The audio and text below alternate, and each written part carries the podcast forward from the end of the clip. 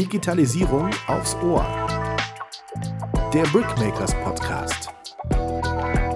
Brickmakers, die zweite Folge. Heute sprechen wir mit Yannick Weirich. Hallo. Yannick, was machst du eigentlich hier und wie lange bist du schon da? Ja, also ich bin Yannick, ich bin seit sieben Jahren bei Brickmakers, habe ursprünglich als Entwickler gestartet und bin mittlerweile COO oder verantworte Marketing, Vertrieb, Finanzen, Büroorganisation, alles was dazugehört. Die Einstiegsfrage, die alle bekommen, welchen Podcast hast du als letztes gehört? Ich habe als letztes den privaten Podcast The Nine Club gehört, da werden Skateboarder interviewt. Tatsächlich, ist das so eine Leidenschaft von dir? Ja. Kannst genau. du Skateboard fahren? Ich kann auch ein bisschen fahren, interessiere mich aber insgesamt für das Thema. Mit steigendem Alter wird das dann eher schlechter, aber ich tue noch mein Bestes, ja. Ich fand die früher immer doof in der Schule, die das konnten, weil ich selber nicht konnte. Ich hatte auch immer ein Skateboard, aber ich habe es einfach nur in der Ecke stehen gehabt, leider. Ja, ist viel Geduldssache, ja. Das gehört dazu, absolut. Dein Weg in diese heutige Position. Fangen wir mal ganz vorne an. Nach der Schule, wie hast du dich orientiert? Was hast du gedacht, so beruflich, was könnte für dich spannend sein, nachdem das mit dem ganz großen Skateboarden ja dann nicht geklappt hat? Ja, das hat allerdings nicht geklappt, genau. Für mich war immer spannend, sowohl äh, das Technische mit dem äh, Geschäftlichen zu verbinden. Ich habe als äh, Student wie viele als Freelancer, als Webentwickler gearbeitet und da lernt man zwangsläufig beides. Also Technik ist meine Leidenschaft, Entwickeln ist meine Leidenschaft und das Business dahinter musste man natürlich als Freelancer dann auch automatisch mit betrachten. Deshalb hat es eigentlich ganz gut gepasst, so vom Weg her. Ich finde das total spannend, dass du sagst, wie so viele. Natürlich ist das in eurer Branche so, dass das viele tun. Aber so einfach so Dinge entwickeln, das macht ja nicht jeder. Wie bist du da darauf gekommen? Hat das schon in jungen Jahren angefangen? Also, ich hatte früher einen Commodore 64. Ich habe es immer probiert. Ich habe es nie geschafft. Ich habe gerade mal die Spiele starten können. Ja, für mich war der Einstieg in die Technik, ging in der Tat auch über die Hardware, weil das halt so das war, was man so zu Hause hatte. Und ohne Internet äh, wusste man auch nicht so recht, was kann man mit dem Computer anfangen. Das Rumschrauben, das sieht man dann vor sich und bastelt dann am Computer rum. Und der Einstieg Einstieg kam für mich eigentlich dann über die Webentwicklung, als man dann halt im Internet gesehen hat, okay, da kann man was machen, da kann man was äh, entwickeln und da sieht man dann auch direkt Ergebnisse, wenn man entwickelt. Das war für mich so der Einstieg dann wirklich in die Softwareentwicklung und dann auch in die Technik, die dann über die Hardware hinausging. Ja. Was war so das Erste, das du entwickelt hast? Das erste war eine Webseite für eine Anwaltskanzlei. Da schaue ich ab und zu mal drauf. Das Grunddesign steht noch. Das habe ich damals mit einem Mitschüler zusammen von mir entwickelt. Und also mit einem Kumpel. Und ja, das war so das erste, was wir entwickelt haben in einem kleinen Ort, wo ich herkomme. Janik, wie alt bist du, wenn ich fragen darf? Ich bin 37. Das heißt, du hast die Zeit erlebt, in der dann plötzlich irgendwelche großen Anbieter Tools entwickelt haben, wo man mit wenigen Klicks auch eine eigene Homepage machen konnte. Gab es mal eine Phase, wo du gedacht hast, oha, das mit meinem Beruf könnte vielleicht ein bisschen schwieriger werden? Oder hast du immer daran geglaubt, dass es weiterhin Menschen geben wird, die Qualität brauchen, die was anderes brauchen?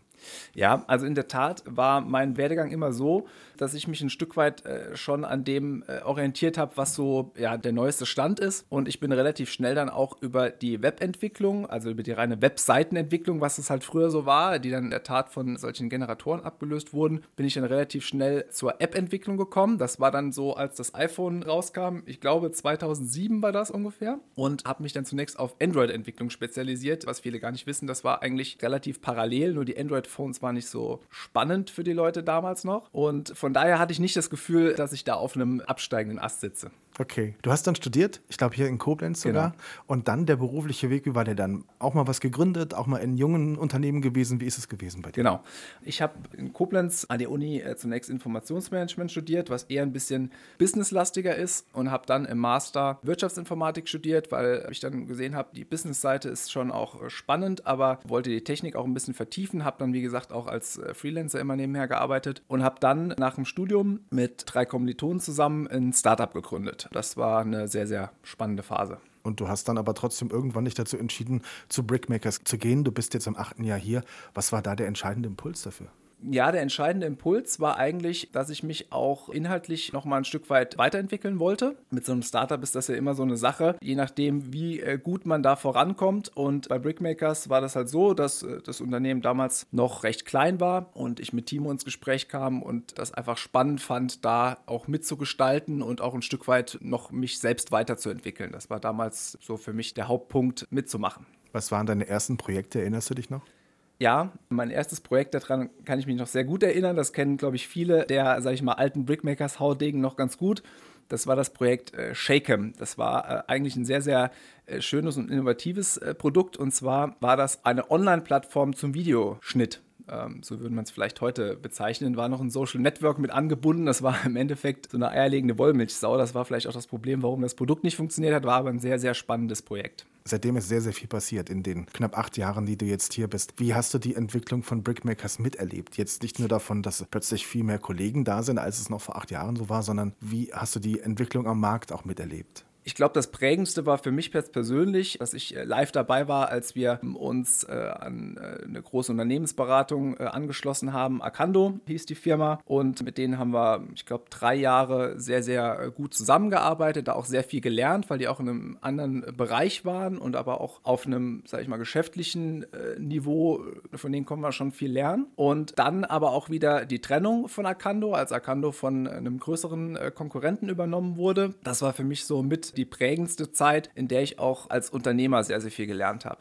Wenn wir zwei uns auf Ibiza treffen würden in der Strandbar und du würdest mir erzählen wollen, was macht eigentlich Brickmakers? Wie würdest du es mir, der ich äh, eher ein Laie bin, was das betrifft, was euer Thema betrifft, erklären, was ihr macht? Also, es gibt da zwei Perspektiven. Brickmakers stellt äh, grundsätzlich Software mit einem sehr, sehr hohen äh, Qualitätsanspruch her. Allerdings befinden wir uns gerade in einer sehr, sehr spannenden Umbruchphase. Und zwar geht es darum, dass wir als Brickmakers eine Positionierung suchen, in der wir für unsere Kunden den Mehrwert wirklich maximieren können. Weil was wir die letzten Jahre gemerkt haben, ist, dass wir Kunden mit unserem äh, Vorgehensmodell, mit unserem Qualitätsanspruch sehr, sehr gut helfen können. Und wir aber an vielen Stellen wahrscheinlich wahrscheinlich noch besser helfen könnten, wenn wir ein bisschen spezialisierter auf die Kundenbedürfnisse eingehen können. Das heißt, wir machen grundsätzlich Individualentwicklung, aber wir wollen dahin, dass wir Individualentwicklung in speziellen Bereichen oder für spezielle Kunden anbieten können. Würde ich dich überhaupt auf Ibiza treffen oder eher im Gebirge beim Wandern? Du würdest mich wahrscheinlich am ehesten in Südafrika treffen. Noch viel spannender. Wir sprechen im März 2022. Das bedeutet auch zwei Jahre Corona. Hat mhm. das den Markt verändert? Ich glaube, dass es äh, den Markt insofern verändert hat, dass vor allem dieses Modell mit der Auslagerung von Softwareentwicklungsleistungen natürlich nochmal ein Stück weit beschleunigt hat durch die Remote-Situation, da die Grenzen quasi fließend sind. Aber ein Stück weit ist natürlich dann immer noch die Zusammenarbeit, wie man mit dem Gegenüber, also mit seinem Auftragnehmer dann zusammenarbeitet, ist natürlich immer noch sehr, sehr wichtig.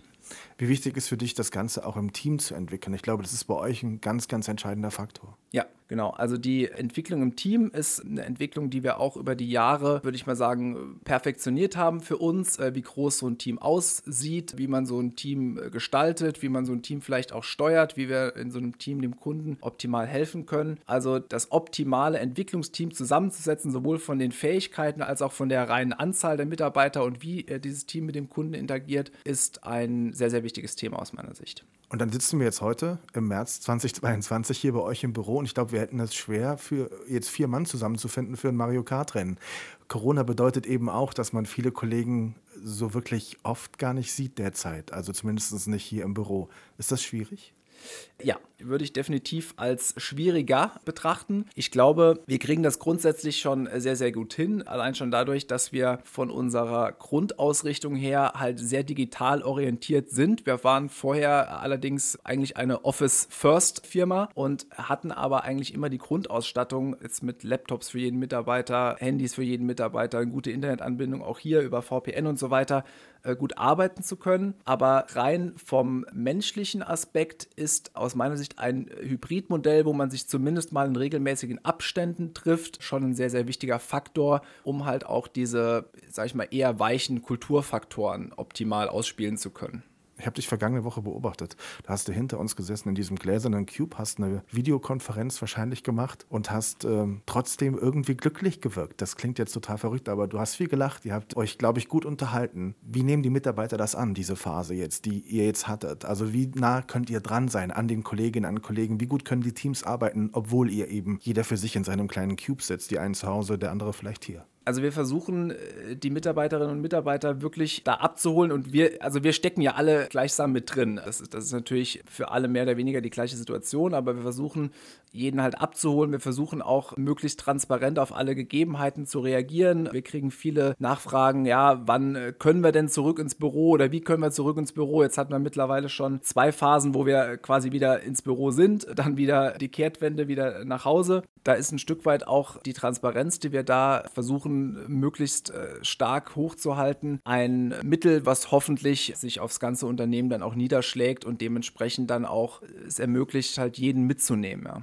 Du bist seit neun Monaten Geschäftsführer bei Brickmakers. Mhm. Der Schritt zur Geschäftsführung, wie wurde der vollzogen? War das dein Wunsch? War das der Wunsch von Timo? Wie hat sich das entwickelt? Wir haben grundsätzlich schon immer einen sehr, sehr offenen Umgang gehabt, also sowohl äh, Timo und ich, aber als auch äh, alle anderen äh, Führungskräfte und kommenden Führungskräfte. Und ein Stück weit war das auch immer ein Thema, was zum Beispiel auch damals mit der Akando-Zeit einherging. Da gab es ja dann auch andere Geschäftsführer, die mit dabei waren. Und für uns war es immer wichtig, dass wir die Positionen so besetzen, wie es am besten fürs Unternehmen passt. Ich fand schon auch immer diese sehr breiten Aufgaben, die sich mit dem Gesamtunternehmen befassen, sehr spannend. Und dementsprechend bin ich mehr oder weniger dann auch in diese Rolle reingewachsen. Und dadurch, dass ich auch in der Gründung, wo wir vorhin drüber gesprochen hatten, auch Geschäftsführer war, konnte ich mir das halt auch sehr gut vorstellen und denke, dass ich da meine Stärken auch fürs Unternehmen sehr gut einbringen kann.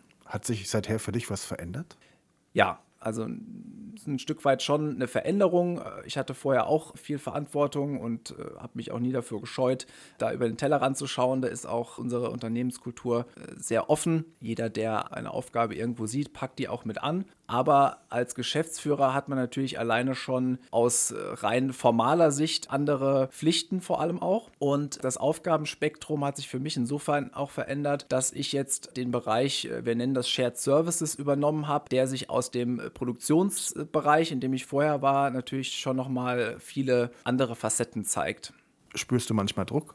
Nee, also ich, ich, spüre keinen externen Druck. Ich möchte natürlich das Unternehmen äh, voranbringen und gerade in so einer herausfordernden Zeit wie jetzt äh, mit Corona ist es natürlich enorm wichtig für mich, dass wir alle Mitarbeiterinnen und Mitarbeiter mitnehmen, dass wir unseren Kunden einen optimalen Service bieten. Das ist ein Stück weit schon ein Druck, aber eher ein positiver Druck, der, glaube ich, dann auch die Leistungsfähigkeit ein Stück weit ausmacht. Wir haben jetzt viel über eure Mitarbeiter gesprochen, über das Interne. Was ist dir im Kundenumgang sehr wichtig? Also was sollen die Kunden da draußen auf jeden Fall mitnehmen, egal ob sie ein großes Projekt machen, ein kleineres Projekt oder vielleicht sagen, es ist noch nicht die Zeit für uns. Was möchtest du, was die Kunden da draußen mitnehmen und was sie behalten von Brickmakers?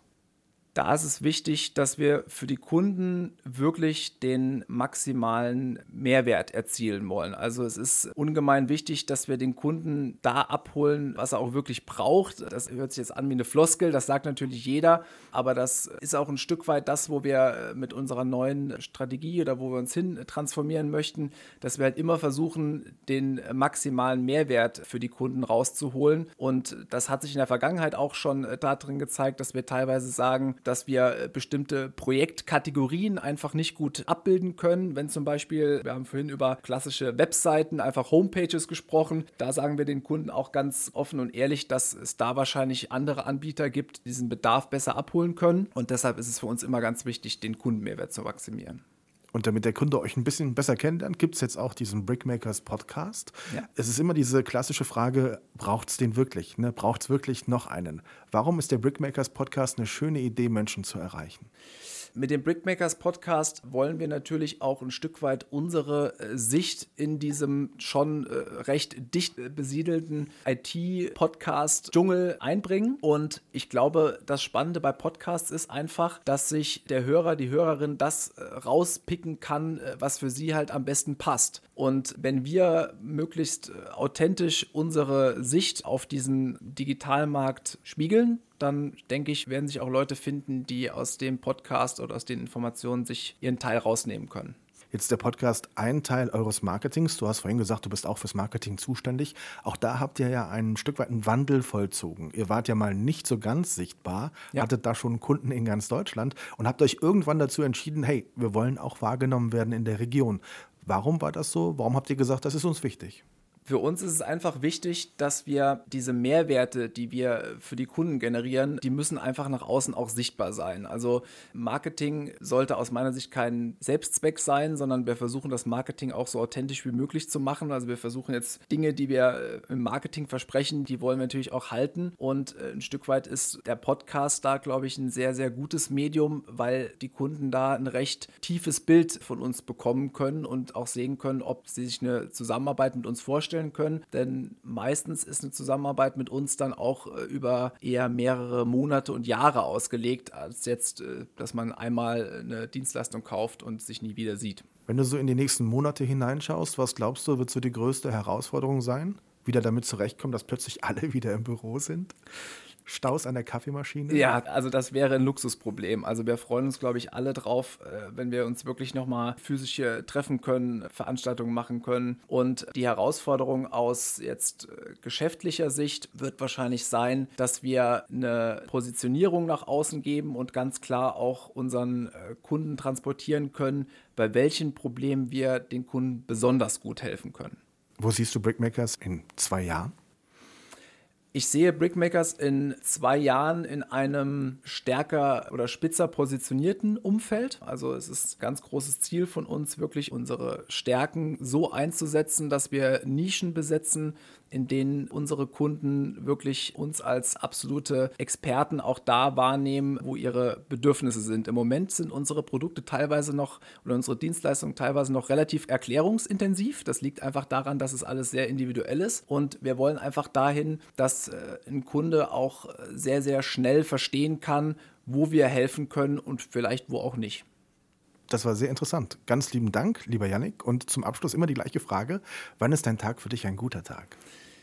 Mein Tag ist für mich ein guter Tag, ähm, wenn die Leute um mich herum auch einen guten Tag hatten. Heute sehe ich jetzt dich. Äh, du, du siehst auch äh, glücklich aus. Glücklich, ja. genau. Und dann ist es für mich auch schon ein guter Tag, ja. Yannick, Dankeschön. Danke dir. Digitalisierung aufs Ohr. Der Brickmakers Podcast.